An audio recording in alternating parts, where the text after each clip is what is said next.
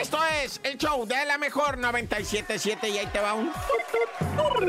Bueno, pues vamos con el fallecimiento tristemente, ¿verdad? De la influencer Mila de Jesús. Mila de Jesús es una de esas primeras morras que se pusieron la banda gástrica, ¿no? Y empezaron a hacer ejercicio y a caminar y a comer de a poquito y a describir cómo era. Esta muchacha se la puso más o menos por allá como en el 2012, 2013 y pues sí tenía un sobrepeso bastante considerable. La había dejado su marido, había perdido el trabajo, estaba con problemas de salud por el sobrepeso, se puso la banda, se puso a hacer ejercicio, a comer bien y es de las primeras que agarró cuerpazo la muchacha, pero, pero no, sí, no, no, nada así grotesco de, de no. O sea, agarró un cuerpo natural, pero muy bonito, formado por el ejercicio, la buena alimentación y empezó a subir fotos, la gente le empezó a seguir machine porque ella daba consejos, se hizo el cuerpo, ¿sabes cómo? También haciendo yoga, la morra va comiendo bien, cambió toda su vida, pero falleció. Parece ser que le pegó un infarto, ¿verdad? Andaba tristeando en las navidades, dicen, en las navidades se la pasó así muy callada y se, se iba a caminar sola, ¿verdad? Así, luego regresaba y estaba todo el tiempo callada y de repente, pum, vale, la sorpresa, ¿verdad? Amaneció pues ya sin vida y, y la gente se paniquea porque dice, pues, ¿qué le pasó? Aclare, no vaya a ser que estaba tomando algo a...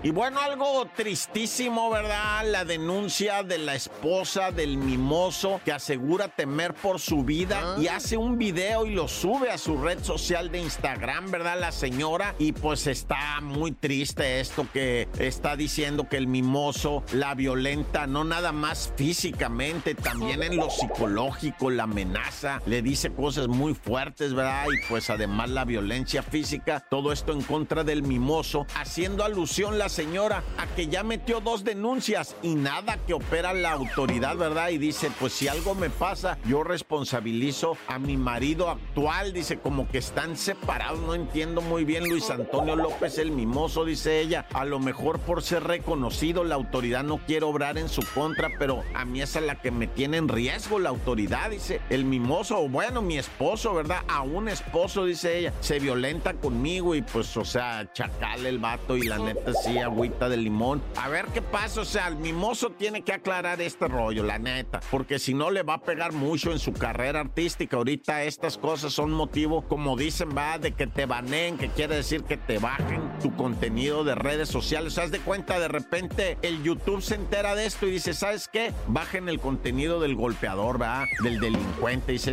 no queremos esa gente aquí y te bajan todo tu contenido. Ojalá no sea el caso y el mimoso aclare esto, ¿verdad? Que no sé cómo va, pero pues, o sea, yo nomás estoy aquí para contar el chisme. ¡Corta!